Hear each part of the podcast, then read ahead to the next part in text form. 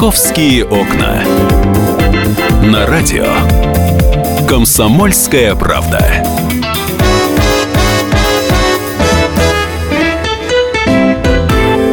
Здравствуйте, я всех приветствую. В столице полдень, 5 минут первого. Я напоминаю, что программа «Московские окна». Э, напоминаю наши контакты 8 800 200 ровно 9702.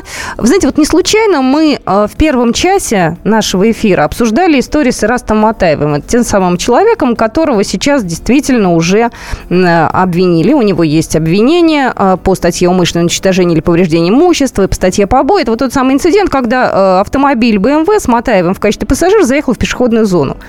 Это вот та самая история, когда водители, пешеходы начинают э, вести себя некорректно. Разные бывают ситуации. Тут я не могу уже сказать. Ну, от этой истории мы отталкиваемся. Есть еще одна история. Это было воскресенье. Москвичи стали же, э, очевидцами дорожного конфликта. Автомобилистка избила девушку на скутере. То есть две дамы подрались на дороге. Представьте, в воскресенье, вечером, э, вот была такая история. Пассажирка машины начала резко открывать дверь, я беру в кавычки, долбанула скутер и, и завалила на бок. Э, в свою очередь э, началась драка. Вот, я пытаюсь сейчас понять, вообще вот эти дорожные войны, мы так часто об этом говорим, мы действительно об этом говорим, ну, раз в месяц точно. Здесь, в общем-то, все живы, ну, здорово уж не знаю, но то, что живы, это слава богу. Дамы дерутся, мужчины дерутся, с битами ездят, так далее. Номер эфирного телефона 8 800 200 ровно 9702. Я хочу услышать вас э, обязательно. Вы можете позвонить, либо в WhatsApp прислать сообщение. Вы хоть раз становились ли, может быть, э, жертвами э, каких-то дорожных разборок? Вот. И как вы думаете, насколько московские водители агрессивны? Вот как вы считаете? Звоните, а я э, приветствую Александра Михайловича Федоровича, врача-психиатра, врача-психотерапевта высшей категории. Александр Михайлович, здравствуйте. Добрый день. Что с московскими водителями происходит? Мне вот интересно, московские водители по степени агрессии отличаются как-то от водителей, например, э, я не знаю, питерских, ростовских, э, владимирских? Я, я думаю, что однозначно да, и я здесь э, нахожу два аспекта таких очень ярких. А первый аспект заключается в том, что мегаполис э, всем предъявляет э, крайне высокие требования, особенно в разрезе временном. А, время – это то, что у нас есть, это то, что мы используем, то, что мы обмениваем на деньги. А, и столица в этом смысле наиболее яркий пример, потому что люди, которые сюда приезжают, они приезжают сюда именно за этим. Продвинуть себя, заявить себя, достичь чего-то, как-то вот презентации какую-то внутреннюю, и э, уезжая из родных мест, они оставляют такую печать э, наблюдения за ним э, или за ней, вот именно с позиции достижений. Вот. А аспект второй, э, ну, это, конечно, э, наиболее сложная именно дорожная обстановка э, в Москве в целом, э, в сравнении в целом со страной.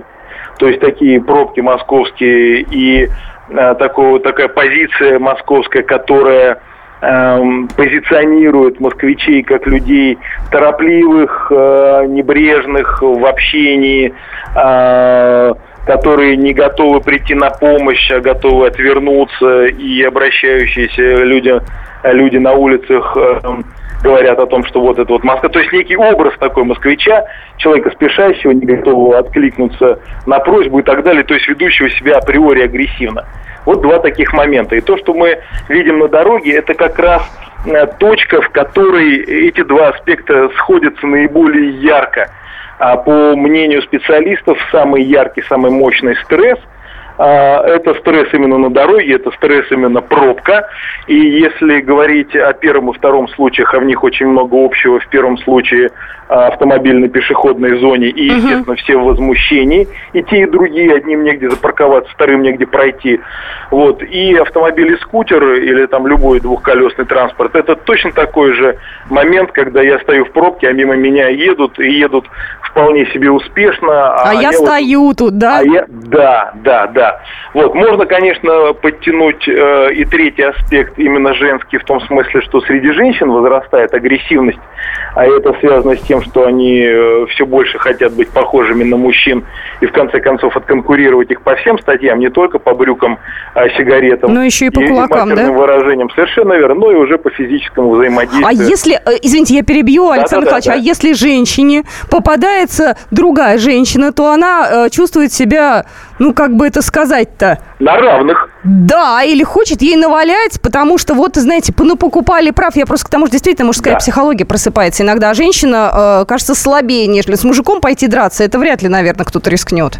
Ну да, это, это маловероятно, хотя женщины ведут себя в высшей степени нарочито, иной раз открывая окно автомобиля, чтобы спросить мадам, ну от чего же так, можно услышать такое, что пожалеешь не один раз об этом открытом окошке. Что делать, если столкнулись э, с таким агрессивным водителем? Я понимаю, что этот вопрос задают вам уже не первый раз, но тем не менее, может, какая-то простая рекомендация будет, кроме «уступи дорогу дураку», конечно. А, ну, кроме этого, есть еще, э, скажем так, нововведение в правилах дорожного движения, которое будет отслеживать агрессивных водителей.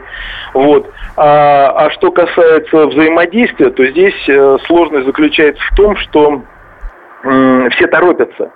Понимаете? И именно этот фактор, он всех уравнивает. Угу. Все хотят двигаться, все хотят двигаться быстро. И если человек задумывается о том, как бы ему не попасть в конфликт, вот, то он автоматически занимает э, вторую роль, вот, он вынужден всем уступать, и иногда даже это людей раздражает, потому что вот есть один такой, едет в ряду, и всем уступает дорогу, но на самом-то деле за ним... А, Хвост выстраивается. Понимаете, то есть да. получается, что он становится вежливым и учтивым за счет всего своего ряда, то есть фактически за чужой. А меня тоже такие тоже... раздражают, уж извините, я не бегу, конечно, лицо портить, но меня раздражают. Вот, совершенно верно. То есть э, вот э, э, этот ваш вопрос о том, как бы вообще это поступить, он на самом деле в высшей степени сложный. Вот. И, наверное, единственное, что здесь можно э, сказать, это то, что мы все находимся в равных условиях, угу. и кто-то должен быть первым, а, за которым, в принципе, должны, наверное, потянуться остальные. И еще я думаю, что здесь правильнее было бы Э, рассмотреть какую-нибудь внутримосковскую программу по а, снижению агрессивности среди водителей. Вот, например, в свое ну... время в Стокгольме была такая схема, там э, люди голосовали за экологию, и на перекрестках просто э, волонтеры, девушки милые, ходили и раздавали цветочки тем водителям, которые на светофоре выключали двигатель. Александр вот Михайлович, ну мне кажется, вам... что да, мне кажется, что у нас вот этих девушек-волонтеров с цветочками, этими цветочками могут еще и, знаете, отхлестать. Спасибо большое. У нас на связи был врач-психиатр э, Александр Михайлович Федорович. Э, спасибо. Мы на этом московские окна заканчиваем. Будьте спокойны на дорогах. Мы обязательно вернемся к вам завтра. Московские окна.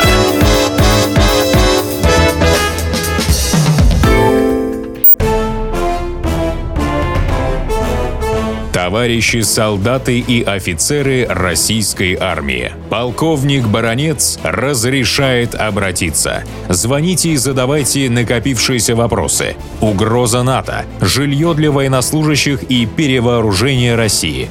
Обо всем этом Виктор Баронец знает лучше других. Программу «Военный ревю» слушайте по будням с 5 вечера по московскому времени.